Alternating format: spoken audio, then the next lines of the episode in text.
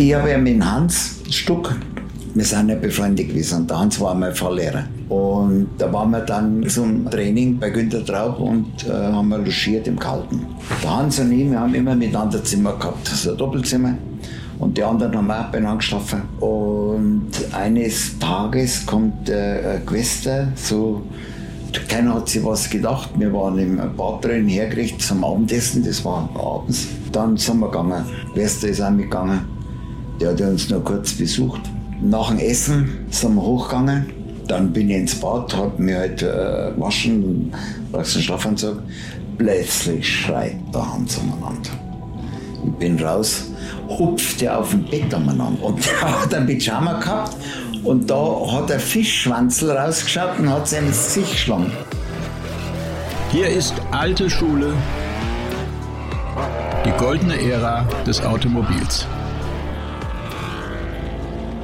Mein Name ist Carsten Arndt und heute habe ich einen Gast, der aus Traumwagen Kunstwerke schafft, sei es aus eigenem Antrieb oder als verlängerter Arm der größten zeitgenössischen Künstler. Und das ist ausnahmsweise einmal nicht übertrieben, denn er hat die Ideen von Roy Lichtenstein, Andy Warhol oder Frank Stella umgesetzt, um nur einige zu nennen. Die Rede ist von Walter Maurer und er ist der Mann hinter den weltberühmten BMW Art Cars, also den Einzelstücken, die von Künstlern gestaltet und teilweise auf Rennen wie Le Mans eingesetzt werden, teilweise direkt im Museum landen. Dabei ist er selbst ein wichtiger Vertreter des modernen Kubismus und Expressionismus, um ihn für die kunstinteressierten Hörer unter euch ein bisschen besser einzuordnen. Und ich denke, dieses Gespür ist auch wichtig, um die extravaganten Vorstellungen der Künstler später in Perfektion auf die Autos übertragen zu können. Freut euch außerdem auf den Augenzeugenbericht der Eskapaden eines Harald Groß, Striezel Stuck, Poldi von Bayern und Co. im winterlichen Trainingscamp, denn die hat der passionierte Hobbyrennfahrer früher auch live miterleben dürfen und ist mit einigen von ihnen heute noch noch eng befreundet. Übrigens habe ich Walter Maurer in seinem Studio auf dem Fliegerhorst in Fürstenfeldbruck bei München treffen dürfen, wo BMW äußerst gerne die inzwischen unbezahlbaren Artcars zur Restauration hingibt, denn da stehen sie eigentlich unklaubar und auch ich musste mich Tage vorher anmelden, um an den bewaffneten Sicherheitsposten in Begleitung von Maurer vorbeizukommen. Und siehe da, das allererste Artcar, ein 3 Liter CSL gestaltet von Alexander Calder, der 1975 in Le Mans gestartet ist, stand gerade zur Überarbeitung in seinen heiligen Hallen. Viel Spaß jetzt mit dem Künstler, Designer oder wie er sich selber bezeichnet, Lackierer Walter Maurer. Wie ging es bei Ihnen los mit, dem, mit dieser künstlerischen Art des Berufs? Die künstlerische Art des Berufes habe ich gewählt äh, dann äh, als Schriftmaler. Äh, es war damals eine schlechte Zeit. Man hat da nicht sehr viel Auswahl gehabt, was man machen kann. Und bin dann äh, in eine Lehre gekommen nach München, damals zur Firma Schöngold. Und hat dann das Glück, dass ich hier genommen wurde und habe dann Schriftmaler gelernt. Schriftmalerberuf war damals halb, halb grafisch das heißt, wir mussten ja Entwürfe schon zeichnen, Schriften entwickeln, dann Vergoldungsarbeiten, also matt äh, Glanz, Gold, Hinterglas, dann Vergoldung auf Objekt. Und das war ganz interessant, hier in den Vergoldeberuf mit reinzuschauen. Und es hat ganz gut funktioniert. Und dann bin ich aber nach der Lehrzeitbeendung, bin ich dann in einen Lackierbetrieb gegangen, der auch Schriftmaler äh, äh, Arbeiten gemacht hat und Lackierarbeiten. Und das hat mich natürlich sehr interessiert, gerade der Lack. Und jetzt muss ich nochmal ausholen. Ich habe zum ersten Mal äh, Kontakt, äh, wie ich ja so Bub war, mit äh, vier, fünf Jahren, äh, den ersten äh, Kontakt mit Lack gehabt. Und äh, dort, wo ich gewohnt habe damals, da hatten wir auch einen Mitbewohner im Haus, der zwei Motorräder hatte, BMW-Motorräder. Und in der Garage, wo die gestanden sind, sind zwei grüne Bixen gestanden. Und die grünen Bixen war eine gelbe Farbe drin und in der anderen war eine schwarze Farbe. Und da habe ich dann gerochen. Und da, glaube ich, habe ich mir ein, Virus eingehandelt, der mich dann das Leben lang verfolgt hat. So, wie ich dann in dem Lackierbetrieb war, Schriften- und Lackierbetrieb hinterher, dann war ich da einige Jahre noch, habe mich weiterentwickelt und habe dann die ersten Airbrush-Arbeiten gemacht, weil die Firma Brandt war die erste Firma, die mit Airbrush gearbeitet hat. Wir haben ja damals für eine große Münchner Brotfirma haben wir die Brotleibe in Airbrush auf die Außenwand des Transportfahrzeugs aufgebracht. Ah, okay. Und das war ganz interessant. Und dann äh, habe ich gedacht, das ist mir zu wenig und dann habe ich Design studiert, Grafikdesign. Mhm. Da war ich bei einem der besten, was äh, im Raum München gibt und das war der C.L. Gössel. Mhm. Ein sehr berühmter Grafiker, Maler und Heraldiker. Und bei dem habe ich so äh, eine Schulung gemacht, zwei Jahre lang. Und das war dann äh, ganz wichtig für mich, um hier äh, Entwürfe zu lesen, die man umsetzen muss, das, das Spätfolge. Wenn ich jetzt da an äh, den Roy Lichtenstein denke oder an äh, den äh, Alexander äh, Calder, äh, das umzusetzen, muss man andere Ideen haben oder anders sehen, eine Wahrnehmung, mhm. weil als normaler Lackierer würde das nicht so erkennen, was hat der da gedacht. Die Linie ist ja krumm und das nicht gerade. Und da wird jetzt ein Lackierer sagen, ah, das machen wir doch gerade, weil die schaut ja besser aus und so. Äh, und das ist die Wichtigkeit. Äh, man kann sagen, ich habe drei Berufe. Ich habe den Beruf des Schilder- und Lichterklemmenherstellermeister. Das hat früher geheißen Schriftmaler. Dann äh, Designer, als wirklich studiert. Und dann den Beruf des Lackierers. Mhm. Weil ich hatte dann 2006 die Meisterprüfung im Lackiererhandwerk nachgemacht. 2006? Ja. Da war sie aus dem Gröbsten raus. ja, das, und das ist äh, äh, durch einen Blödsinn entstanden. Ich habe die äh, Berufsschullehrer Weiterbildung für BASF gemacht. Mhm. Und ich war Leiter der Glasserit Designschule oder später Glasserit Akademie für Kunst, Design und Lackierhandwerk. Und da hatte ich dann eine Klasse da aus Berlin von der größten Berufsschule, die 1300 Schüler haben und äh, weiß nicht wie viele Lehrer. Und da waren die zehn, zehn Spitzenlehrer da von der Berufsschule. Und bei der Vorstellung, wenn man sich vorstellt, äh, sagt man ja, ich bin der Walter Maurer und äh, vom Beruf äh, Schriftenmalermeister und, und Designer. Und dann ist einer auf die Idee gekommen, der hat gesagt, ja, Sie sind ja gar kein Autolackierer. Das sind wegen Autolackierung da. Also Designlackierung. Jetzt will uns da einer was vormachen, der Grafiker ist. So. Und, und dann haben die mich gefragt, äh, ob ich nicht einmal die Meisterprüfung nach, nachmachen will.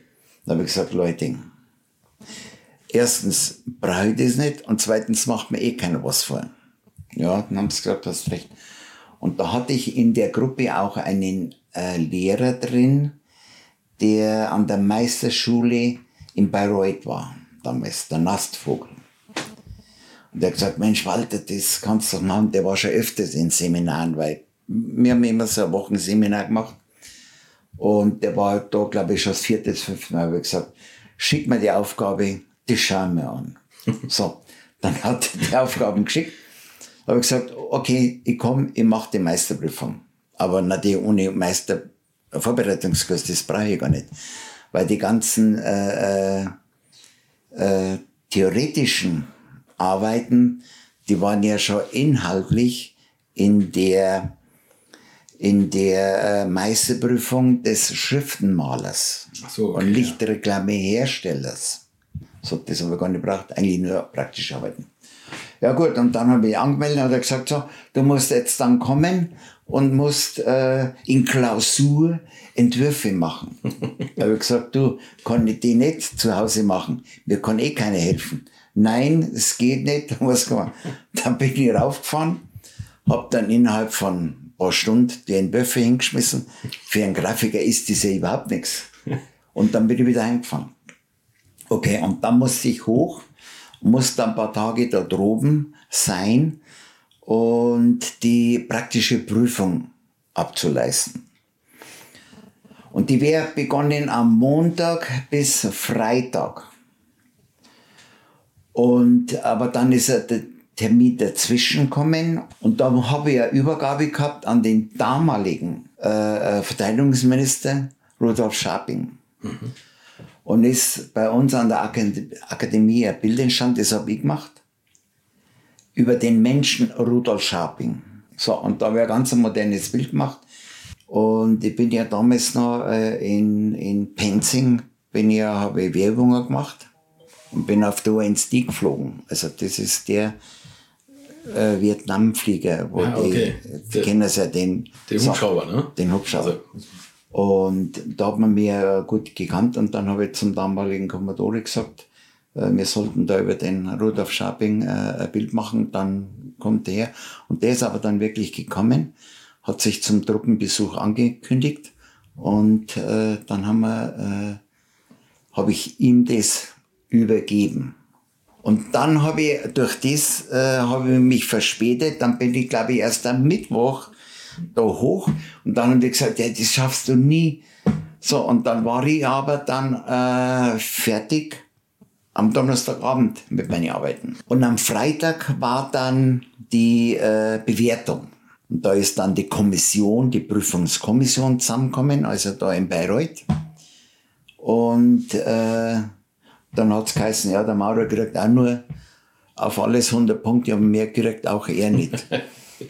ich habe dann nur gesagt, Leute, hört zu. Also ich will nicht, dass das, äh, da gibt's dann die deutsche Auswertung, also für den besten Meister, der den besten Meisterprüfung gemacht hat in dem Jahr. Mhm. Aber ich gesagt, wenn es das da reingibt, dann ziehe ich die Prüfung zurück, weil ich brauche das gar nicht. Mhm.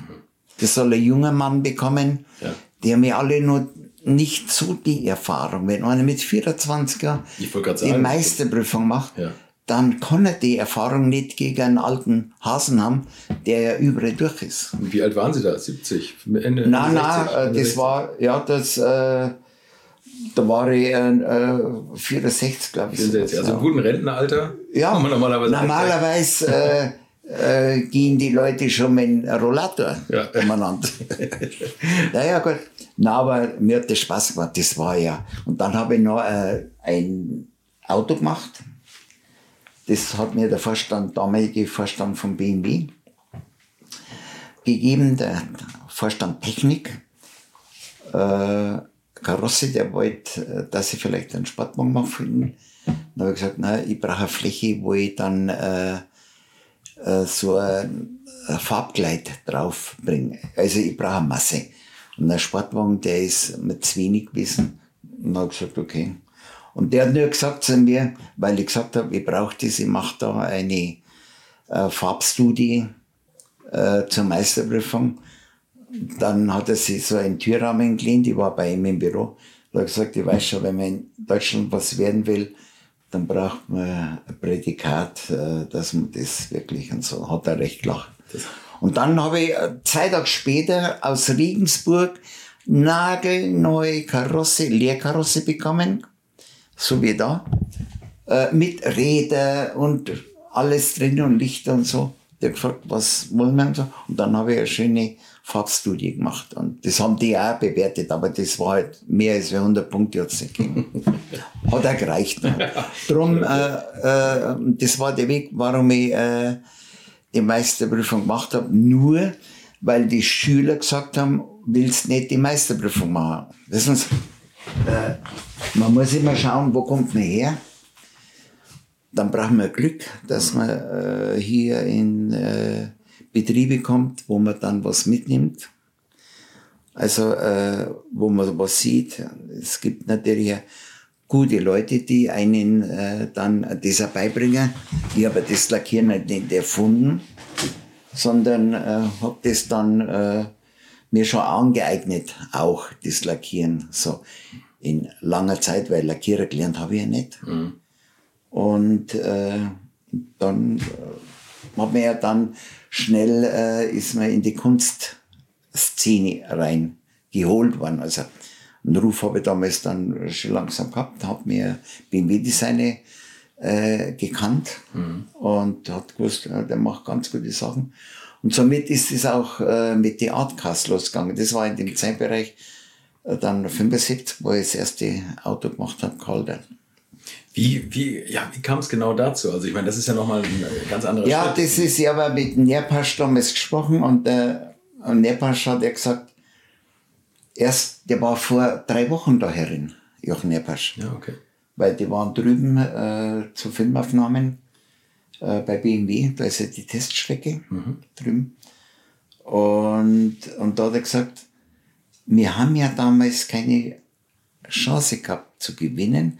Dann war auch die äh, Benzin, äh, Ölkrise war damals. Ja. Genau, das war ja 75. Und sie wollten in Le Mans fahren. Und dann, äh, durch das, dass man keine Chance hat mit dem Motor, der wo er noch nicht so stark war, und es hat stärkere Autos gegeben wie Porsche und so, dann haben gesagt, dann macht man ein Bundesauto und der auch näher passt, da können Sie selber noch fragen. Der ist mit dem Hervé Poulon Paris, der Kunstauktionator, mhm. zusammengekommen. Und dann ist das entstanden und dann haben sie mich ins Boot geholt, äh, dass ich die, äh, die Bearbeitung mache. Also, also so als Grafiker äh, das schon erkennen, was hat er gemeint mit dem Entwurf, weil der Entwurf hat er mit dem Pinsel gemalt. Mhm. Also und da muss, dann, äh, muss man sich dann schon reinfühlen in den Künstler, äh, dass man das auch so hinbringt, wie er das meint. Und das hat dann aber auch funktioniert.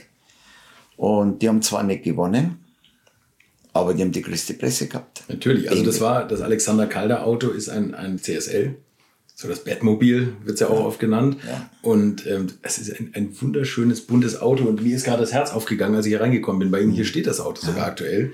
Und ähm, wie, haben, Sie, haben Sie mit dem Künstler Kontakt gehabt im Vorwege? Hat er Ihnen erklärt? Nein, das haben wir nicht.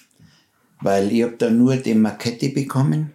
Also das, das Modell? Modell. Also der hat, der hat das ein 1 zu 5 Modell oder ein kleineres Modell? Ja, äh, das war ein kleines Modell, war das. Und dann ist noch äh, 1 zu 5 Makette gemacht worden. Aber wo die ist, weiß ich jetzt auch nicht. Das ist irgendwo bei BB. Mhm.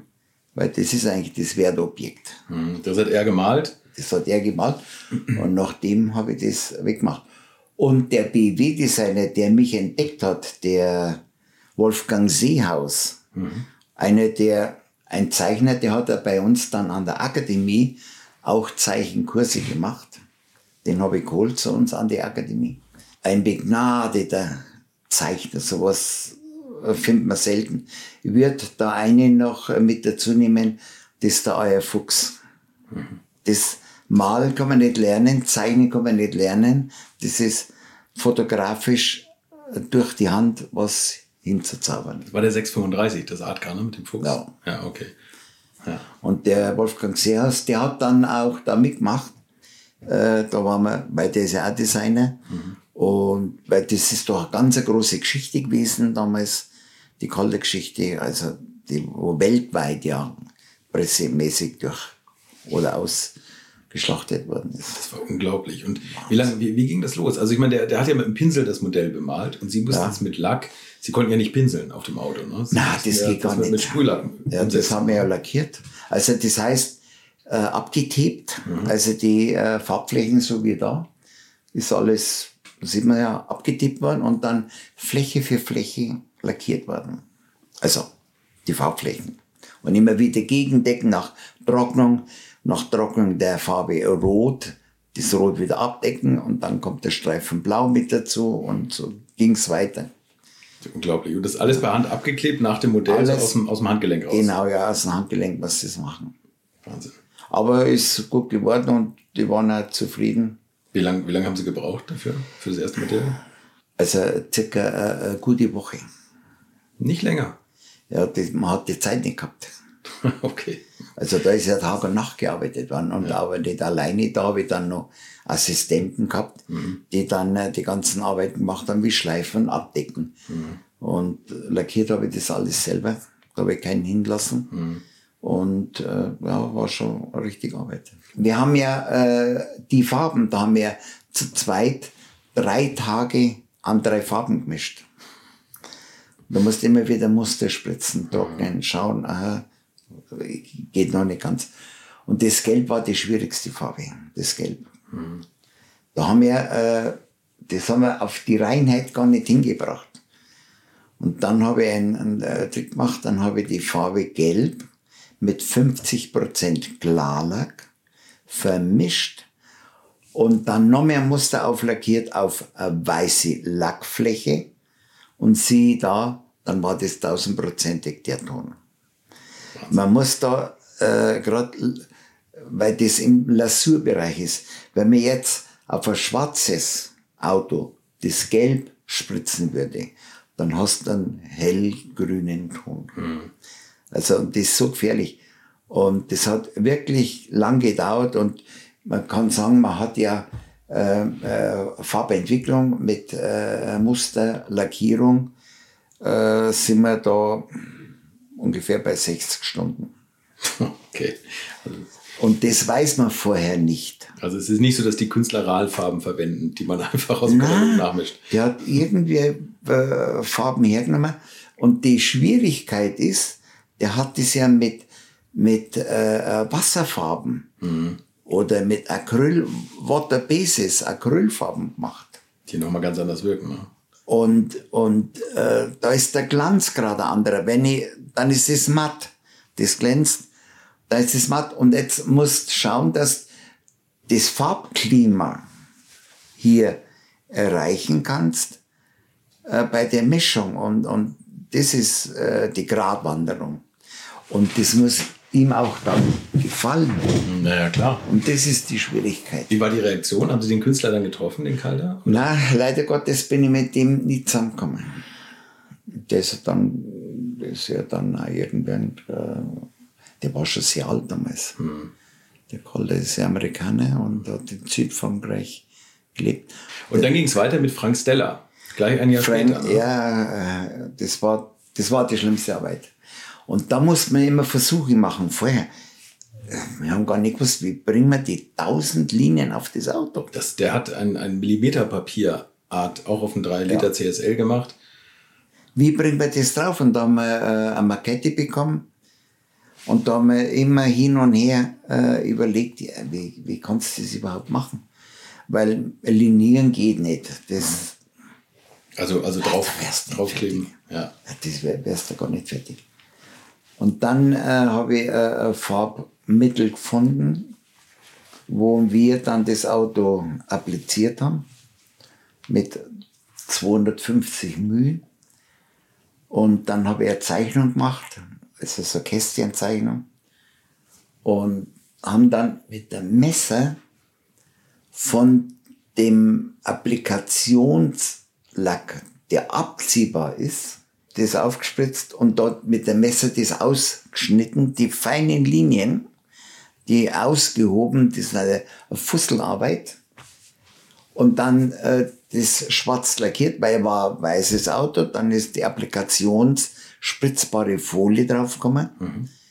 Äh, das wurde dann ausgeschnitten, die Linien, die wir brauchen, dass die schwarze Linie ist. Und dann das ganze Auto schwarz überlackiert und dann jedes Fussel einzeln ausgehoben. Das war eine Arbeit. Der Wahnsinn. Und wir hatten ja wenig Zeit. Wir waren zu siebt, haben an dem Auto gearbeitet, zu siebt die Linien geschnitten äh, begonnen hat es am Freitag in der Früh um sieben und beendet war das Auto dann am Sonntag um 10 Uhr. Um 11 Uhr war die Pressekonferenz und zwischendurch, ich glaube, ich habe nur zwei Stunden geschlafen. Aber Sie haben nur drei, Weil, Tage, drei Tage Zeit gehabt für das Auto? Ja, wir waren zu sieben, wir haben Tag und Nacht gearbeitet. Und Fehler waren da auch nicht drin, oder? Nein, das, ja, das, das haben wir schon. Und da waren dann, ich habe Schriftmaler auch ausgebildet. Mhm. Und da waren das dann, äh, bis ein Lackierer war dabei und der Rest war Schriftmaler, fünf Schriftmaler. Mhm, Wahnsinn. Und dann haben wir Tage und Nacht gearbeitet. Aber das war das Schlimmste. Und dann ist das Auto abgeholt worden und da war natürlich die Presse, die haben einen Pressetermin gehabt um 11 Uhr. Da muss das Auto in München sein. Und das dann so um 10, Viertel nach 10 ist der geholt worden und wollte dann reingefahren. Ich musste auch mit rein. Und da ist dann der Frank Stella klatschend ums Auto rübergegangen, weil das hat ihm so gefallen. Klatschend ist der ums Auto rüber. Das war recht interessant. Ja, Wahnsinn. Und, das, äh, und, und musste, ist da noch Klarlack drüber gekommen dann, der noch trocknen musste, oder ist das dann später gemacht worden? Nee, da ist kein Klarlack drüber gekommen, weil da war die Zeit, das ist dann später gemacht dann. Und das, der Wagen ist auch in Le Mans gelaufen, ne? oder? Ja, das ist ein Ja, blutet einem da als mit Künstler- 900 PS. Motor, 900 PS. Wahnsinn. Da blutet einem da als Künstler nicht das Herz, wenn man jetzt sieht, dass das mit, mit, mit Steinschlag nochmal übergemäht wird, das Auto? Ja, das schaut natürlich schlimm aus hinterher. Obwohl der ist, glaube ich, nur zwei Stunden gefahren und dann ist irgendwo ein Defekt gewesen. Die 900 PS ihr Leben ausgehaucht. Also das ist, Sind die Fahrer, die Autos sind eigentlich nie in große Unfälle verwickelt worden, oder? Nein. Die Artcars. Vielleicht haben die, die Fahrer dann nochmal gewusst, was sie da das sind ja, bewegen. das waren ja wirklich, äh, da hat man schon Spitzenpiloten drauf. Obwohl, der, der Auktionator. das muss der ja, dann, ja gut, der hat's glaube ich schon können. Aber äh, da kannst du nur gute Fahrer drauf geben. Hm. Weil die müssen ein gutes Training haben. Weil äh, äh, gerade wenn du in so ein Auto drin sitzt, da hast du richtig Temperaturen. Hm. Und äh, brauchst eine gute Kondition im Auto. Das hört sich, dann ja, das sitzt dann fast drüber. Und die Schwerstarbeit. Sie, Sie sprechen ja vom Fach, Sie sind auch Rennen gefahren, ne? Ja. Ich habe noch das Gruppe C-Auto zum Schluss, äh, Schluss gehabt, der hat ja auch 800 PS gehabt. Und da bist du weit über 300 unterwegs mit den Dingen. Und darum haben wir die äh, Vorbereitungstraining äh, gemacht in der Schweiz im, im Februar. Und da waren wir immer zusammen, Stuck Hans, Christian Danner, dann Quester, Österreich, dann Harald Groß. Mei, da kann ich noch Sachen erzählen. Ja, da los, raus damit. Also Harald Groß ist ein ganz großer Liebling meiner Hörer mit seinen Geschichten. Und der hat auch äh, gute Geschichten schon aus, aus diesen Vorbereitungstrainings erzählt. Also, Der Harald Groß, wir haben ja da in der Früh, äh, ist er schon losgegangen äh, bei uns äh, äh, Training. Zum Beispiel, also Lauf um den Moritzer See in der Früh. Da hat sich der Stucki Nasenspitzen abgefroren. dann äh, sind wir da gelaufen, dann sind wir ins, äh, äh, ins äh, Bad Moritz. Da sind wir dann durchs kalte Wasser durchgelaufen. Und da haben wir uns immer getroffen. Und jeder hat schnelles Auto gehabt. Und der Harald Groß ist auch mit einem M3 gekommen und rückwärts einparken. Bei Schnee reindriften. und da ist das äh, Auto vom Herrn Pfarrer da gestanden. Im Moritzbad. Harald kommt angeschossen, dreht das Auto ein und schlägt dann beim Herrn hochwürdigen Pfarrer in die Seite. Boah, da war was los. Mei, da hat uns äh, der Günther Traub, ist ja der Fitnesspapst, und der hat uns immer trainiert. Da hat es einen richtigen Ärger gegeben, weil da, Gott, äh, er hat super fahren können, der Harald Groß, aber das ist halt leider Gottes, äh, Irgendwann. Schnee kannst du auch nicht immer so berechnen. Die lieben das Hat er gleich breitseitig, hat er ein Fahrer das Auto, ist er reingeflogen. Ja, das sind so Geschichten. Äh, äh, da denkt man gern zurück und wir waren ja wirklich eine gute Truppe, ja, der Strissel. Äh, wir waren ja am Anfang waren wir äh, wenig. Das war der Prinz von Bayern, der Poldi, Poldi.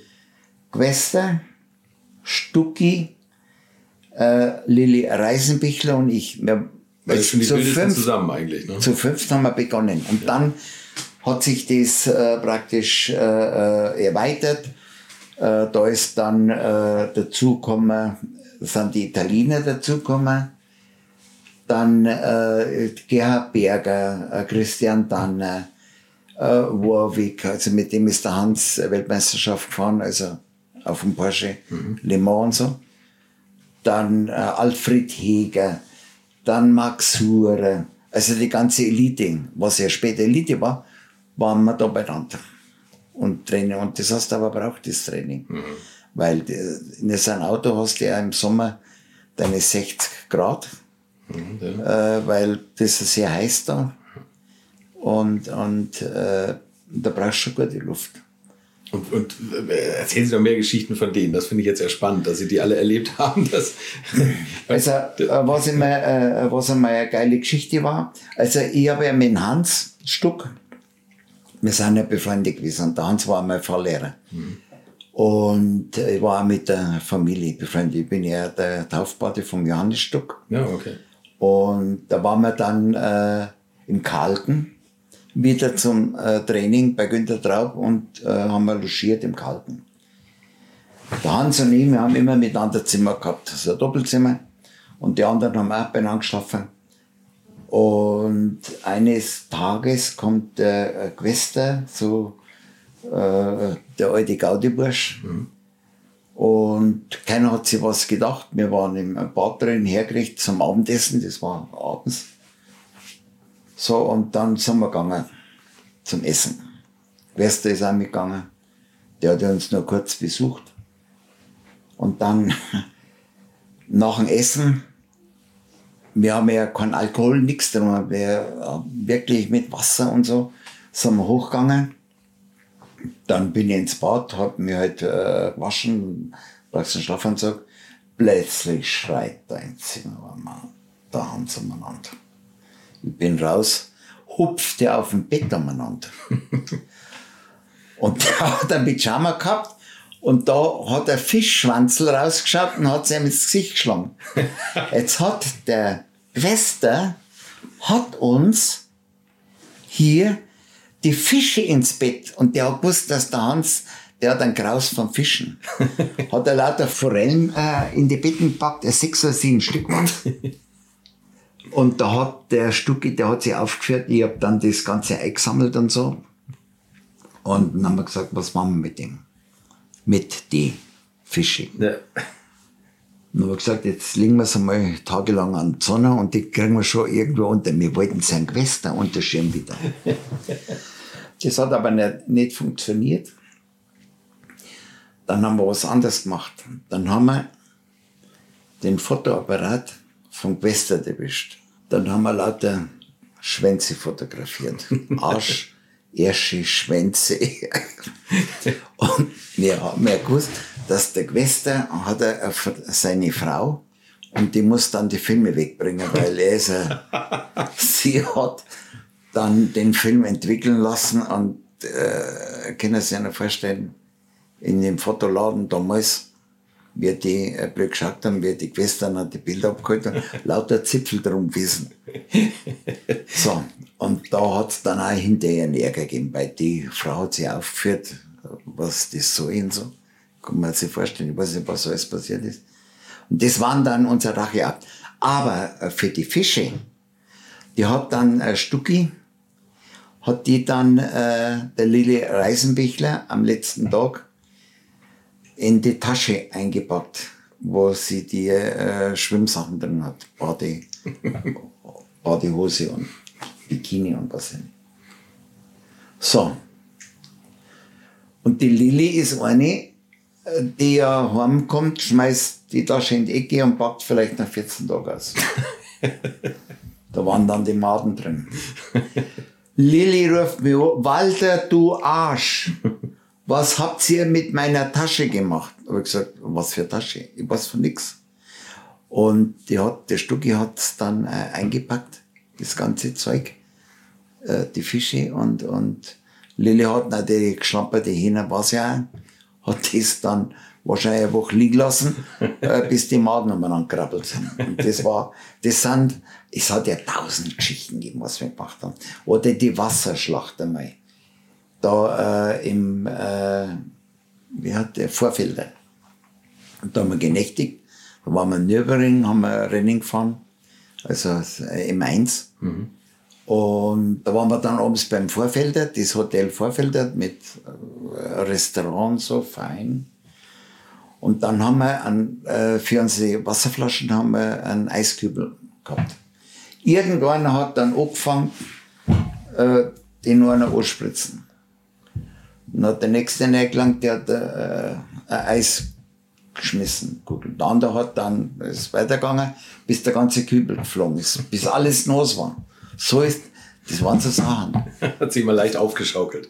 Ja, das hat sich ausgeschaukelt. Auf alle Fälle waren dann die Fische. Der Hans hat ja noch ein paar Fische in die Betten in Matratzen reingehauen. So was.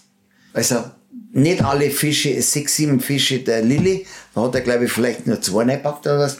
Und den Rest hat er in die Betten wieder reingehauen. Dann ist die Frau Stuck, die Christel Stuck einmal nach, nach äh, Moritz gekommen. Und da hat's geheißen, die deutschen Rennfahrer waren da im Hotel und haben das Hotel versaut. Weil die haben die Matratzen wegschmeißen dürfen nachher. Das ist ja dann hinterher noch gekommen. Und das weiß ich von der Stuck, von der Christel, die hat da gesagt, du, da habt ihr euch ganz schön aufgeführt. da, äh, weil die, äh, da ist dann das Gerücht in Moritz rumgegangen, die Rennfahrer brauchst du gar nicht mehr kommen lassen. Ja, die, die hatten, glaube ich, in vielen Hotels Hausverbot, ne? Ja. ja, wir haben ein Hausverbot gekriegt dann. Also da haben wir nicht mehr hingehen. Aber das hat sich dann nach einer gewissen, ja, da waren wir nicht mehr dort, stimmt. Die haben uns nicht mehr reinlassen. Dann waren wir in einem anderen Hotel nachher. Da waren wir in Moritz Bad, haben wir da was gehabt. Würdet ihr eigentlich auch so gerne wie ich manchmal neue Länder mit einem Oldtimer erkunden, aber ihr scheut euch die lange Anreise auf Achse oder die teuren Transportkosten? Dann gibt es eine der coolsten Alternativen, von denen ich bisher gehört oder in zahlreichen Artikeln gelesen habe. Und das sind die Eckis Oldtimer Rally Reisen durch Costa Rica luxuriöse zehntägige Urlaube und zwar in Minigruppen mit Oldtimern, die ihr vor Ort aussuchen könnt. Und nein, mir hat die Sonne nicht den Kopf zerbraten und ich rede jetzt auch nicht vom schättrigen Ford Fiesta der Billo Autovermietung. Ihr habt die Wahl zwischen zum Beispiel Mercedes SL, Porsche 911 oder Range Rover Classic. Und das ist sowas von cool, denn es sind immer maximal vier Autos inklusive Servicefahrzeug unterwegs und es geht natürlich nicht um Geschwindigkeit, sondern einfach nur darum, auf entspannte und ganz wunderbare Art und Weise Land und Leute zu erkunden erkunden und es ist ein Urlaub, also gibt es auch Strandtage. Und wer schon mal in Costa Rica war, der weiß, dass es ein sicheres Reiseland ist mit grandioser Flora und Fauna, mit Vulkanen, Regen und Nebelwäldern und irren, irren Stränden. Und mit den Fotos könnt ihr auf Instagram noch die Freunde zu Hause richtig neidisch machen. Ist ja auch nicht ganz unwichtig heutzutage. Schaut es euch auf jeden Fall mal im Netz an. Und als ich das erste Mal auf der Seite war, konnte ich es gar nicht glauben, dass jemand sowas organisiert. Und dann braucht man noch nicht mal den eigenen Klassiker schmutzig zu machen. Und mit Range Range Rover oder R107er SL die Landschaft erkunden. Es könnte schlimmer kommen. Es gibt übrigens verschiedene Routen. Mein Tipp wäre die La Carrera Costa Rica und auf der Route werdet ihr mich früher oder später mitfahren sehen. Das garantiere ich euch. So, jetzt hört ihr hier noch die Webseite und da gibt es eine ganz einfache, nämlich rally-rally.com. Und ganz wichtig, Rally wird hier R-A-L-L-Y geschrieben rally-rally.com. Am besten gleich draufklicken, Seite abspeichern und möglichst schnell buchen, denn es sind kleine Gruppen und Inga und Ingo, die das organisieren, sind wirklich mega nett und Ingo ist auf mich gekommen, weil seine Mitfahrenden immer alte Schule hören. Also Geschmack haben die, die da mitfahren auch und ihr sollt jetzt auch weiter alte Schule hören. Bis bald in Costa Rica. Genau. Ja, das sind so Sachen.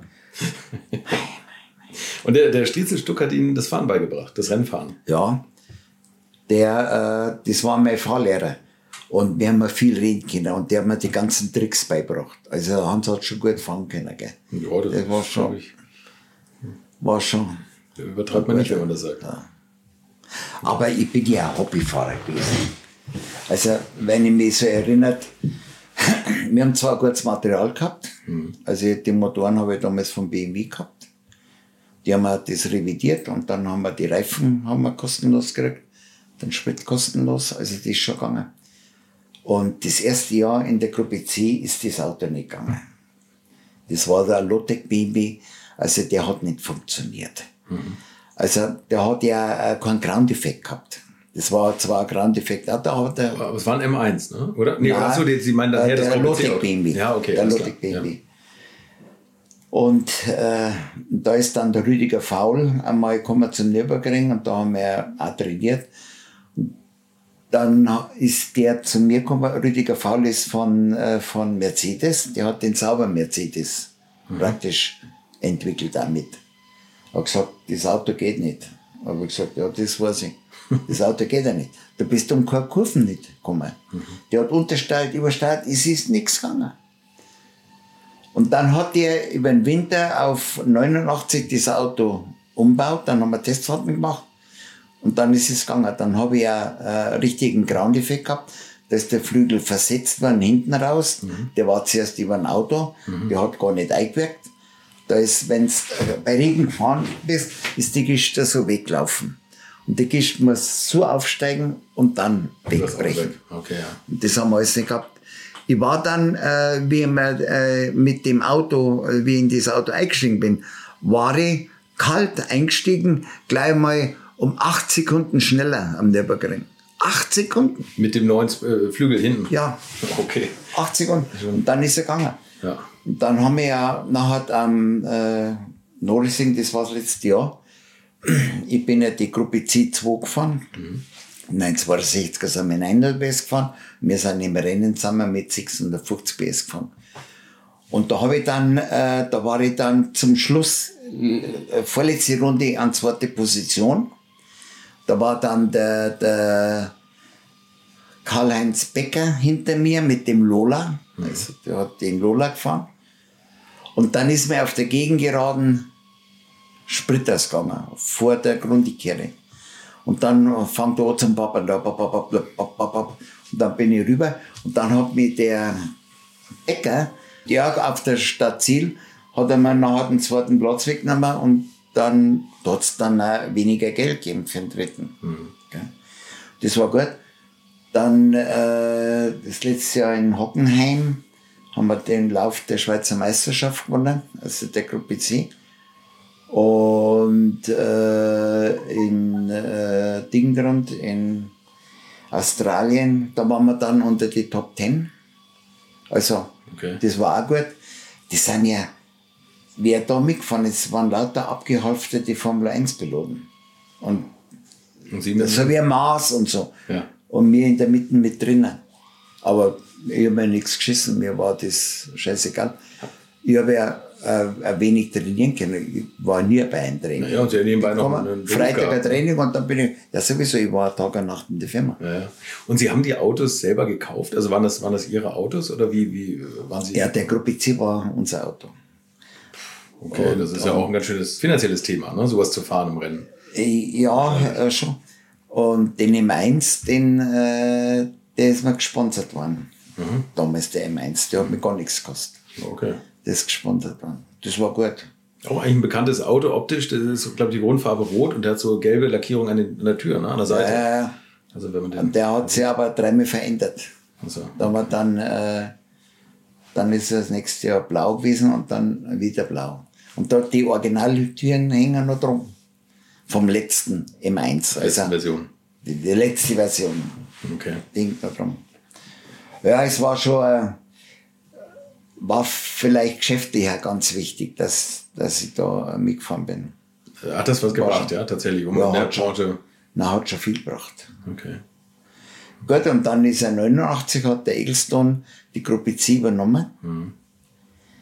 Äh, 89 neun, oder 90 hat er es übernommen. Man hat das gewusst. Und dann äh, hätten wir ein zweites Auto braucht, ein TK.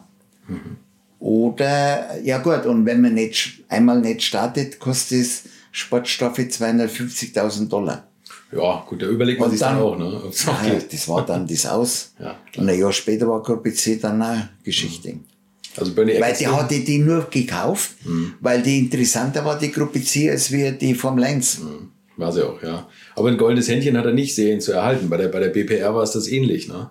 Hat er die übernommen und nachher war es der 4 GT Cup und das ist dann auch irgendwann ausgestorben, ne? Weil die, also alles zu teuer wurde. Die, die, Und ich habe damals gesagt, wenn Privatfahrer nicht mehr mitfahren können, dann ist der Motorsport kaputt. das ist so, ist auch heute so. DTM, ist das aus, ist genau der, der Grund, ne? Und die Formel 1 ist ja auch irgendwie so langweilig. Mhm. Also, also ich habe mir nie mehr Rennen angeschaut. Ich bin ja nie mehr, ich bin ausgestiegen 89 und habe gleich äh, die Hubschrauberlizenz gemacht. ja. Weil ich gesagt habe, was machst du jetzt? Und Hubschrauber hätte mich immer schon interessiert. Wollte schon als junger Mal äh, einen Flugschein machen, aber nicht auf Hubschrauber, sondern auf Fläche. Aber das hat zeitmäßig nie funktioniert und dann habe ich 89 dann äh, überlegt und dann habe ich gesagt, dann machst du einen Hubschrauberschein. Und Das war ganz lustig. Und wie ich dann auch die Lizenz gehabt habe, hat mir eines Tages Bundeswehr geschrieben. Sie wollen mich einladen zur Werbung für Führungskräfte. Mhm. Na, ich meine, ja, das schaust du mal an. Das schauen wir an. ja gut. Und dann bin ich da, dann wärst du gemustert. Sie haben vorher keinen Wehrdienst gemacht, oder Nein. was? Achso, Sie haben einfach eingeladen, okay. Und dann äh, bin ich äh, zum Ausbildungsregiment der Luftwaffe nach Rot mhm. in die Kaserne und da haben wir dann äh, so schnell durchkommen äh, gehabt, also marschieren, grüßen, äh, dann Gelände, äh, äh, MG auseinanderbauen, zusammenbauen, blind. Ja gut, und dann haben das gemacht und dann sind wir vereidigt worden. Wir waren 16 Mann und da sind wir alle dann voller Fett zu Oberleutnants ernannt worden, mhm. äh, befördert worden, also zu Oberleutnants und dann äh, vereidigt worden. Und wir der Oberst, also da sind wir in den Raum gekommen, dann war der Oberst, der Oberst gekommen und der hat dann verlesen und im Falle äh, von äh, Kriegshandlung oder irgend für die Bundesrepublik einzustehen und so. Und, oh Scheiße. das ist ernst. Ja, haben die. Für mich war das alles so gaudi, immer so lala, ja, das ist ja gut. Und plötzlich war ich vereidigt. Und dann habe ich meine Werbung gemacht und das war ganz gut. Und habe dann eine Gepäcksausbildung gehabt, mhm. also im Hubschrauber. Da waren wir dann ab Jettenberg immer drin. Und hinterher habe ich dann, durch das, dass ich ja da dann immer wieder da war, habe ich doch äh, Bekanntheitsgrad bei der Bundeswehr bis ins Führungskommando. Mhm. Also die war, und dann sind so Sachen entstanden, wie Eurofighter entwerfen. Eben, das habe ich mir so. nämlich auch gefragt. Und auch wo wir jetzt hier sind, wir sind ja hier im Fliegerhorst ja. in Fürstenfeldbruck, da kommen ja wahrscheinlich auch normale Mieter nicht unbedingt rein. Nee, genau. Wie lange sind Sie jetzt schon hier? Bin der Einzige, 13 Jahre. 13 Jahre. Bin der Einzige daher. Ja, ja. Genau, also das ist ja, ich habe es ja gemerkt, also der Hochsicherheitsbereich, also ich muss mich ja, nicht ja, anmelden. Das natürlich, äh, und hier lackieren Sie auch immer noch Flugzeuge für die Bundeswehr oder besondere Aufträge? Ja, äh, jetzt eigentlich nicht mehr. Jetzt ist da nichts. Der letzte war eigentlich die, der Eurofighter. Mhm. Und das war das Flaggschiff der Luftwaffe. Mhm. Die waren da äh, mit dem Flieger in Baltenstaaten oder in Amerika. Und ich habe immer gesagt, wenn ihr angesprochen wird, ja, du machst den, den Flieger für Bundeswehr, da gibt es ja kein Geld, habe ich gesagt, weil wenn man nichts macht, passiert auch nichts. Mhm. Und äh, man muss ja nicht äh, immer äh, Geld äh, bringen, weil viele machen einen Dienst, sterben dabei und wir machen gar nichts. Wir werden nichts machen. Also man muss da schon ein bisschen was geben und ein bisschen was machen, habe ich gesagt. Gut, das sind so Sachen und das äh, macht man dann nebenbei. Gut, also einen Flieger machst du jetzt aber auch nicht nebenbei. Nee. Äh, gut, da bist halt auch dann eine Woche. Aber ich sag, man muss halt auch was tun. Ja, das stimmt, das stimmt. Aber also ist es anscheinend so, dass Ihnen die, die Bundeswehr-Sache schon viel, viele Aufträge oder viele Türen geöffnet hat, oder? Ja, Türen schon. Rennerei und natürlich der Kontakt zu BMW. Ne? Das ist also. Das ja, gut, äh, das passt alles zusammen.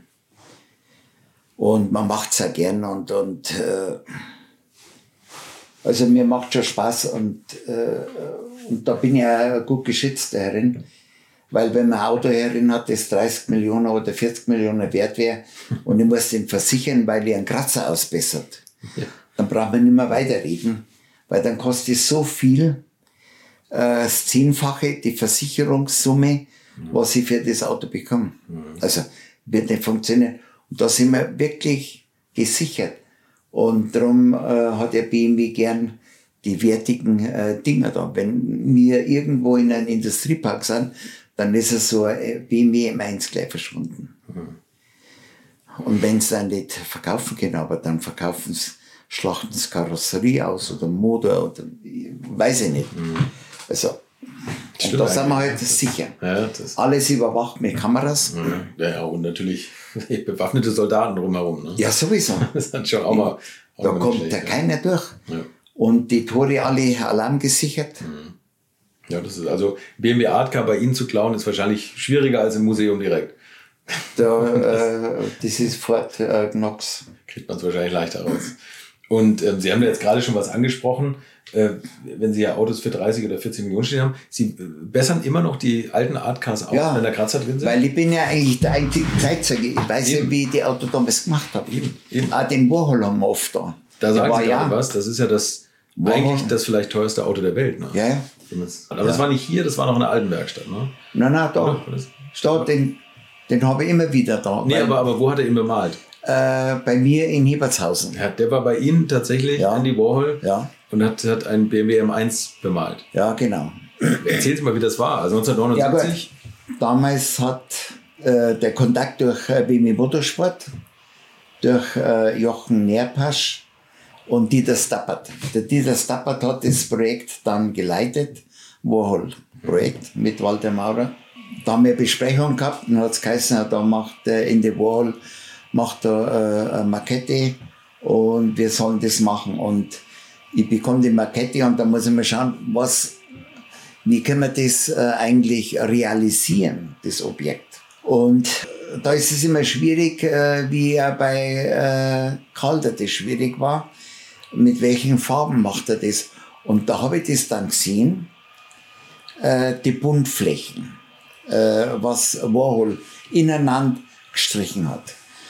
Und äh, die Vielfarbigkeit kommt ja durch die Vermischung des Pinsels zwischen Rot und Grün. Entsteht ein anderer Ton, Schmutzton. Und, äh, und dann haben wir gedacht, mit Lack geht das nicht, das verläuft ja ineinander, da haben wir die Struktur nicht.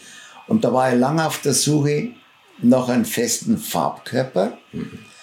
Und da bin ich dann draufgekommen, da geht nur eins und das ist dann äh, so Abtön, passte Farbe für Dispersion. Also eigentlich eine Wandfarbe. ist eine Wandfarbe. Aber Abtönfarbe.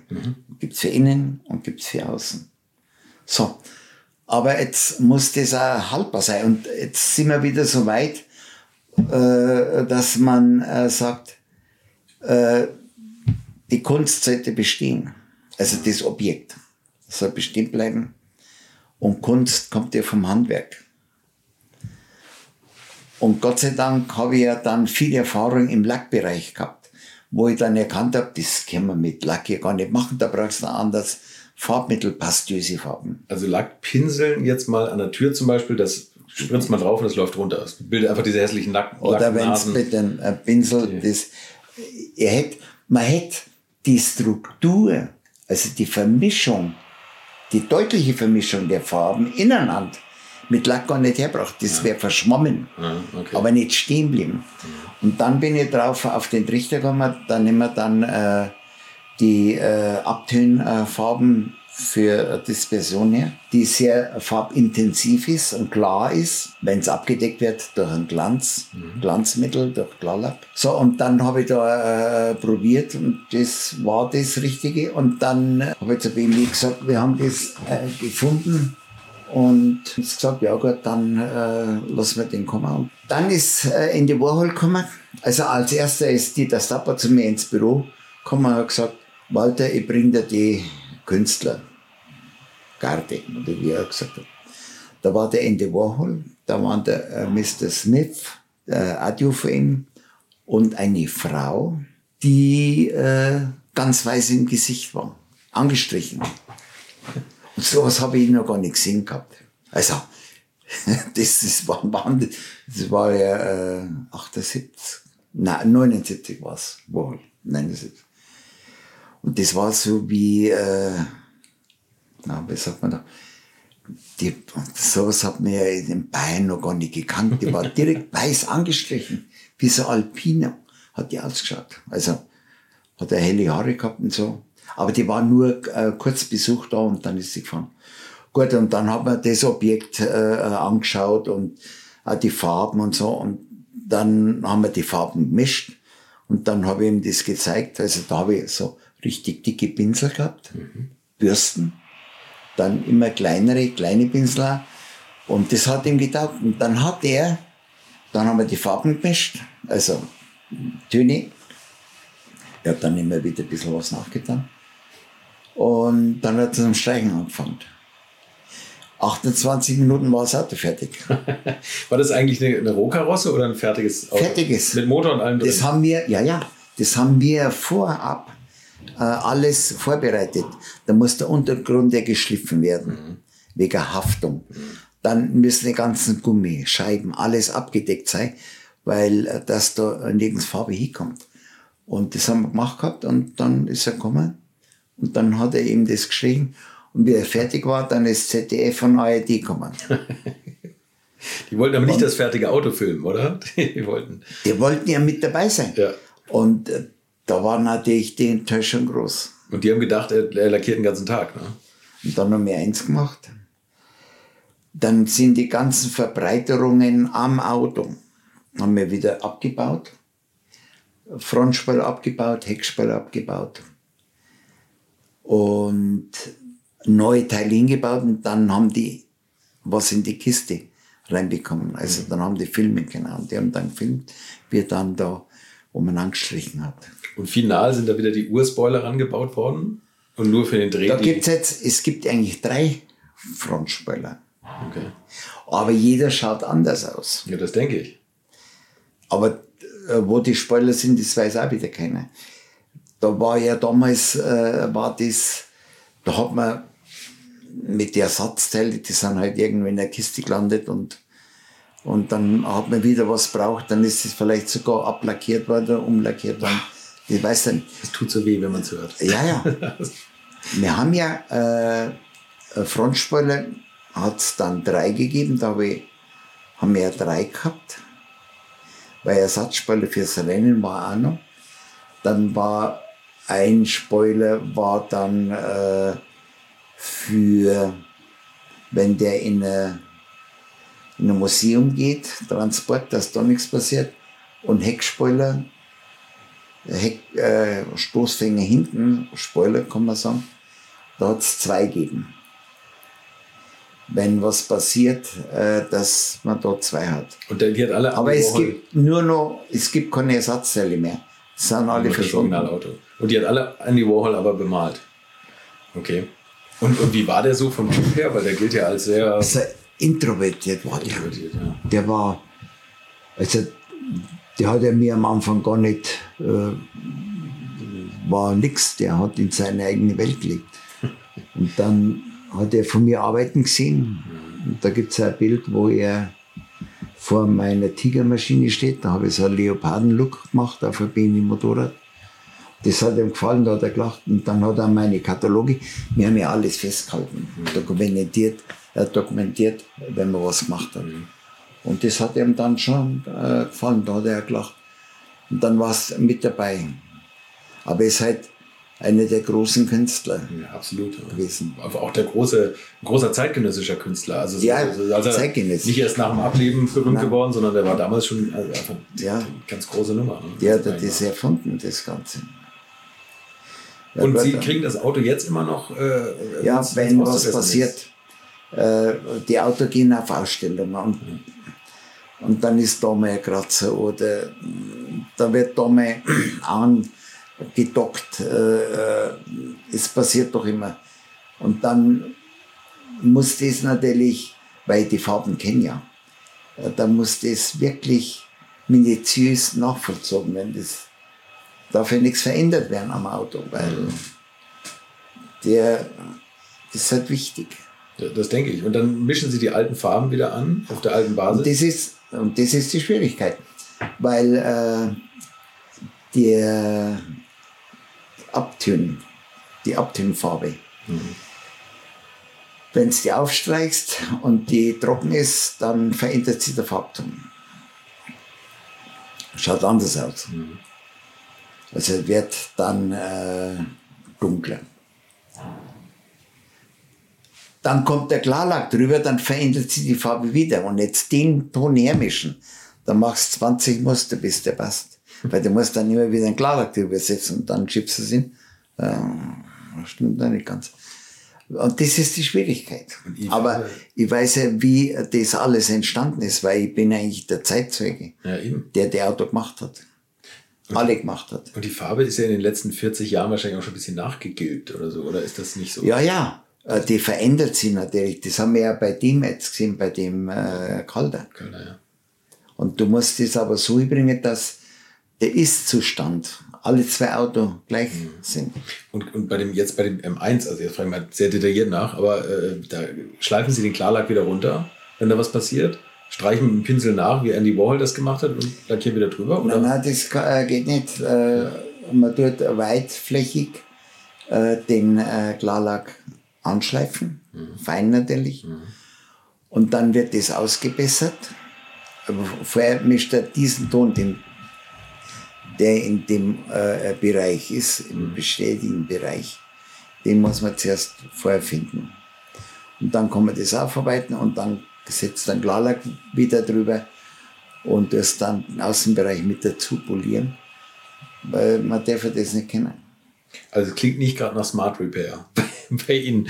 Also am Ende Wall Auto. Das ist kann, man, kann, man, kann man fragen, was sowas kostet, einen Kratzer aus, auspolieren, was da die Versicherung zahlen muss?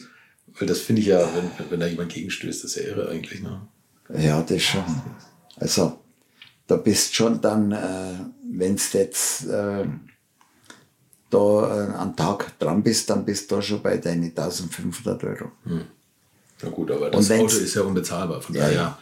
ist das ja. Weil man hat ja, äh, wir machen da keinen Unterschied. Wir machen da nicht jetzt, weil das Versicherung bezahlen muss, da kostet es dann nicht, weil das Auto 30 Millionen kostet, dann plötzlich 8000 Euro. Okay. Also da ist halt der Stundensatz, der wo ja allgemein äh, bei Designer gültig ist, mhm. der wird da eingesetzt. Okay. Weil das macht man nicht. Das ist, wer, das ist un, das ist nicht reell. Ja, immerhin haben Sie ein Alleinstellungsmerkmal, weil Sie das Auto ja, damals gemacht haben. Ja, ja, schon. Das ist ja schon mal. Aber äh, trotzdem. Und äh, darum ist auch das Vertrauen bei uns äh, so groß. Erstens äh, von der äh, Qualität her und dann auch von der Berechnung her. Mhm. Und da kann schon passieren, dass ein Kunde anruft und sagt, Sie, wir haben ja ein Angebot äh, bekommen für ihn und jetzt, warum ist das Auto jetzt oder die Arbeit um, um äh, sagen wir, um 1000 Euro günstiger? Das passiert bei Mercedes. Ich habe für Mercedes, für die Ausstellung, äh, damals war es noch Frankfurt, äh, einen Entwurf gemacht, Mercedes-Benz in aller Welt. Mhm. Und das war ein Führerhaus und da habe ich die Weltkugel draus gemacht. Mhm. Und da machst du ein Angebot und dann war das aber billiger hinterher, weil wir berechnen eigentlich das, was man braucht. Und dann haben die wirklich angerufen, habt ihr da geirrt, weil das ist ja viel günstiger als was das Angebot. Habe ich gesagt, nein, nein, das passt, weil wir machen das nach Zeit und wir haben die Zeit gar nicht gebraucht, was wir geplant oder vermutet haben, was man braucht. Okay. Man konnte es nicht immer so machen. Und dann auf der anderen Seite ist es dann schwierig. Da machst du was und dann äh, macht es viel mehr Arbeit. Mhm. Stand am, das kannst du dann natürlich nicht nachberechnen. Das. Welches Artcar gefällt Ihnen am besten von allen, die Sie bis jetzt gemacht haben? Das, also was äh, mir sehr, sehr gut gefällt, ist natürlich der Lichtenstein. Roy Lichtenstein und auch das äh, Cold-Auto. Fällt mir sehr gut. Der Roy Lichtenstein ist der 320 ja. mit dem gelben Streifen, gelb-schwarz. Ja. Also, äh, das sind die 24 Stunden. Das finde ich recht interessant. Sonnenuntergang, Sonnenaufgang. Mhm. Also Straße unten, mhm. das Grün, also ganz toll gelöst. Und dann äh, äh, die eine Sonne geht die, äh, oder auf der einen Seite geht die Sonne auf und dann geht sie wieder unter. Mhm. Also interessant. Es sind ja alle in ihrer Art schön. Auch der Warhol. Also die Idee, äh, das Verfließen äh, der Farben durch die Geschwindigkeit. Mhm. Weil es ein Rennauto. Also wenn man da äh, den Hintergrund äh, aufdeckt, was hat er da gemeint, und dann stimmt es. Mir gefällt auch das Jeff Koons Auto sehr gut. Das, sehr gut. Das, das ist ja relativ eigentlich eins der neueren. Leider Gottes äh, ist das gedruckt worden. Ach so, das haben Sie gar nicht gemalt. Nein, ich war zwar drüben, Äh, am 19. März bin ich rübergeflogen, weil der wollte, dass ich komme. Und da wollte man das durchsprechen. Und dann haben wir festgestellt, dass es in der Kürze gar nicht geht. Ich brauche für die Arbeit mindestens zwei Monate. Und durch das, das war kurz schon, äh, schon vor Le Mans. die sind immer so knapp. ja. Und dann ist es auch nicht gegangen. Ich bin am 19. rübergeflogen. Und am 20. bin ich wieder zurückgeflogen. War ich nur kurz, kurzer Besuch und dann haben wir das Ganze abgehandelt und dann bin ich wieder abgehauen. Und dann hat er es auf eigene Faust gedruckt und. und Nein, und da hat der Schmidt, Dieter Schmidt, na Wolfgang Schmidt, der für BMW die Aufkleber macht, mhm. der hat dann äh, das äh, bedruckt, Folien bedruckt und mhm. dann haben sie das belebt.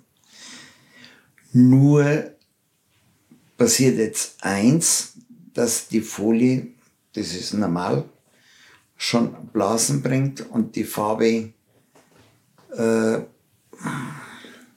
wird sie auch verlieren, irgendwo, Folie. Äh, das Kunstwerk wird nicht überleben. Fast ein enttäuschendes Kunstwerk eigentlich, oder? Wenn das nicht ja, gemalt ist. Und was der größte Fehler war, irgendjemand hat dann Klarlack darüber gespritzt, über die Folie. Und was passiert? Äh, der Acryl Ich möchte euch noch meinen Partner dieser Folge vorstellen und das ist die Firma Kali. Und die machen etwas, wovon ich lange geträumt habe, nämlich immer, wenn ich mal wieder große Rechnungen für kleine Arbeiten am Auto präsentiert bekommen habe. Ich erinnere mich da an meinen Wunsch, bei einem früheren Fahrzeug einige Programmierungen wie Blinkerbestätigung beim Abschließen und so weiter ändern zu lassen. Ich bin fast hinübergekippt bei den Preisvorstellungen des Händlers. Fehlercodes sind auch so eine Sache, wo man vielleicht gerne mal selbst draufschauen würde und nicht zuletzt werden über immer mehr Sensoren am Auto immer immer mehr Daten erfasst und dafür gefühlt immer weniger Infos an den Fahrer weitergegeben. Auch unfair. Oder habt ihr noch ein Ölthermometer oder das Manometer für Öldruck im Armaturenbrett? Ich nicht. Kali ist da der Problemlöser eurer Wahl. Damit habt ihr die komplette Transparenz über den Zustand eures Autos und holt euch die volle Kontrolle über euer teuer bezahltes Fahrzeug endlich wieder zurück. Als täglicher Begleiter liefert Kali euch die Fehlerdiagnose in Herstellerqualität, Auslesen und Löschen von Fehlercodes, Auslesen und Aufzeichnen von Motor-Live-Daten, sogar mit Referenzwerten zum besseren Verständnis, Freischalten von versteckten Funktionen, bei denen man auch manchmal staunt, was das eigene Auto eigentlich alles kann. Ihr benötigt nur einen Wagen mit OBD2-Stecker und die Funktionen von Kali variieren je nach Hersteller. Aber wenn man mal in die Liste schaut, dann findet ihr alle üblichen Verdächtigen wie natürlich BMW, Mercedes, Porsche, Toyota, Volvo, Land Rover, Opel, Peugeot, Skoda, VW, Mini und viele, viele Marken mehr. Alles lässt sich bequem über eine iPhone- oder Android-App steuern. Es gibt eine kostenlose Version, mit der ihr Basisfunktionen nutzen könnt und eine Lizenz speziell für eure Automarke oder bei Interesse auch für alle Automarken. Und wenn ihr jetzt 15% sparen wollt, dann nutzt den Gutscheincode Alte Schule in einem Wort geschrieben. Einfach Alte Schule bei der Bestellung im Gutscheinfeld eingeben oder klickt auf den Link in den Show Notes, damit der Code automatisch angewendet wird. Alle Infos zu den Marken, zu Funktionen und Preisen findet ihr im Netz unter www.mykali.de. Kali wird mit C geschrieben. Und wie gesagt, den Link zum Rabatt auch nochmal bei mir in den Show verträgt sie nicht mit der Folie. Das heißt, es kommt zu Abplatzungen. Und die Abplatzung haben wir ja schon, wir haben mal da gehabt, aber da kann ich auch nichts mehr machen. An den ganzen Kanten löst sich der Klarlack ab. Hätte man vielleicht doch mal jemanden fragen sollen, der sich auskennt. Ich hätte Mittel, was man machen könnte, mhm. dass es erhaltbar wird. Man muss da mit Zwischenprimer arbeiten, mhm. mit Spezielle. Und da gibt es Sachen, wo man machen kann. Und dann muss es langsam aufgebaut werden. Also mit Weichmacher im Lack drin. Dass da äh, das nicht, weil äh, in der Sonne äh, verhält sich eine Folie anders, die mhm. dehnt sich. Mhm. Und der Lack dehnt sie nicht. Mhm. Also ja. dann äh, kommt es zu Schwingungen zwischen den zwei Produkten und dann löst sie das. Aber ehrlich gesagt, da bin ich jetzt gerade fast erschüttert. Das war, vielleicht ist es auch eine Bildungslücke, dass ich das nicht wusste, dass es foliert ist, aber ich finde Folie, eine gedruckte Folie ist so wenig Kunstwerk, oder? Also das kann man ja jederzeit reproduzieren. Ja, nein, das möchte ich nicht. Nein, das ist schon in Ordnung. Weil Rauschenberg hat ja das auch gemacht. Der Rauschenberg hat ja auch Folie bedruckt. Okay. Und hat das auf den äh, 635er BMW. Mhm. Das ist beklebt worden. Nur verändert sich die Folie. Die ist gelbstichig geworden. Ja, aber das ist doch eigentlich. Und äh, wir haben jetzt versucht, dass man das dann äh, doch abfangen kann, dass nicht nur gelbe wird. Der lebt ja nicht mehr Raschenberg. Mhm. Äh, dass man da dann äh, äh, mit einem speziellen Klarlack, mit einem Weichmacher-Klarlack, habe ich das Ganze nochmal bearbeitet. UV-Klarlack, aber mit okay. Weichmacher. Okay. Äh, das, das aber, das ist natürlich auch nicht mehr zum Aufhalten. Irgendwann geht das auch kaputt. Aber meine Autos, die wo ich lackiert habe, die ja. gehen nicht kaputt. Ja, Und nicht einmal das Zweiholauto, weil das habe ich dann schon so gemacht, dass der die Farbe, die Warhol aufgestrichen hat, also den, den speziellen Pastöse, der Abtön, mhm. Abtönfarbe für Dispersion, die habe ich abgebunden, einen Zwischenprimer gesetzt und dann erst ein Klarlack. Hätte ich das nicht gemacht, dann wird der Klarlack auch wieder fliegen. Und da ist heute nicht ein Schaden. Also, dass sich eine Ablösung zeigt. Also, das ist damals schon nachhaltig gemacht worden. Und da habe ich immer aufgepasst, damit äh, die besten Farbprodukte. Und ich habe immer schon gesagt, äh, man muss das beste Mittel hernehmen, mhm. weil das billigste wird mal teuer. Ist aber ja auch bei, bei also solchen immer die besten äh, Lackprodukte okay. ja. verwendet. Wir haben ja, also die Chinesen und Japaner haben vor 2500, vor 3000 Jahren, haben die schon lackiert. Mhm. Die sind aufs offene Meer rausgefahren und haben dort ihre Lackierarbeiten gemacht. Warum? Wegen der Staubfreiheit. Tatsächlich? Ja. Okay. Und äh, ich habe so äh, Dinge selber schon in der Hand gehabt, mhm. im Lackmuseum in Münster. Da habe ich eine Lackausstellung gehabt, also Kunstausstellung. Und, äh, und die halten immer noch. Nach 2000 Jahren? 3000 Jahren. Ist noch nichts kaputt. Und mir war das wichtig, wie die ihre äh, Art begonnen hat, dass ich das beste Produkt, Lackprodukt verwende. Und das war damals Acryl. Mhm. Da hat es zwar noch die, äh, die, äh, die Kopalfarben gegeben, Kunstharz Kopal, mhm. äh, das dann an, an Farbe verliert und ausgreitet und blind wird und äh, das war noch ganz frisch neu damals, die Acryllacke. Ich habe dann das sofort erkannt, dass das wirklich gut ist. Und die stehen heute noch da wie neu. Ja, ich hoffe, die halten auch 3000 Obwohl, Jahre. Ob, ja gut. da läuft man ganz anders um Auto rum wahrscheinlich. Äh, wenn der Untergrund, wenn das Blech nicht wegrostet, ja. dann passiert dem Lack nie was. Mhm. Dann hält er auch. Mhm. Also äh, wollen wir nicht übertreiben, aber 500 Jahre auf alle Fälle oder 1000 Jahre. Also da habe ich keine Angst. Wenn das in Räumen ist, die temperiert sind, mhm. also die brauchen eine gewisse Luftfeuchtigkeit und nicht zu trocken und nicht zu nass und dann kann nichts passieren. Und Bimi hat das ja. Mhm. Das Museum, da sind ja die gut aufgehoben. Mhm. Wahnsinn. Da passiert nichts. Sie haben noch mit einem Künstler zusammengearbeitet, äh, der eigentlich aus dem Bereich der Mode kommt, Karl Lagerfeld. Da haben Sie ja, auch die Autos gemacht. Haben Sie den persönlich kennengelernt? Ja, ja, wir waren ja benannt. Ich war sogar bei ihm in Paris. Das war auch wieder so eine Sache. Da kommt der Promisberger von BMW, äh, Individualfahrzeuge, BMW Motorsport. Mhm. Dann hat er gesagt, äh, sie haben mit Lagerfeld was vor und äh, der soll das Auto innen ausstatten, also mit so Wohnzimmermöbeln, also haben wir mhm. gesagt.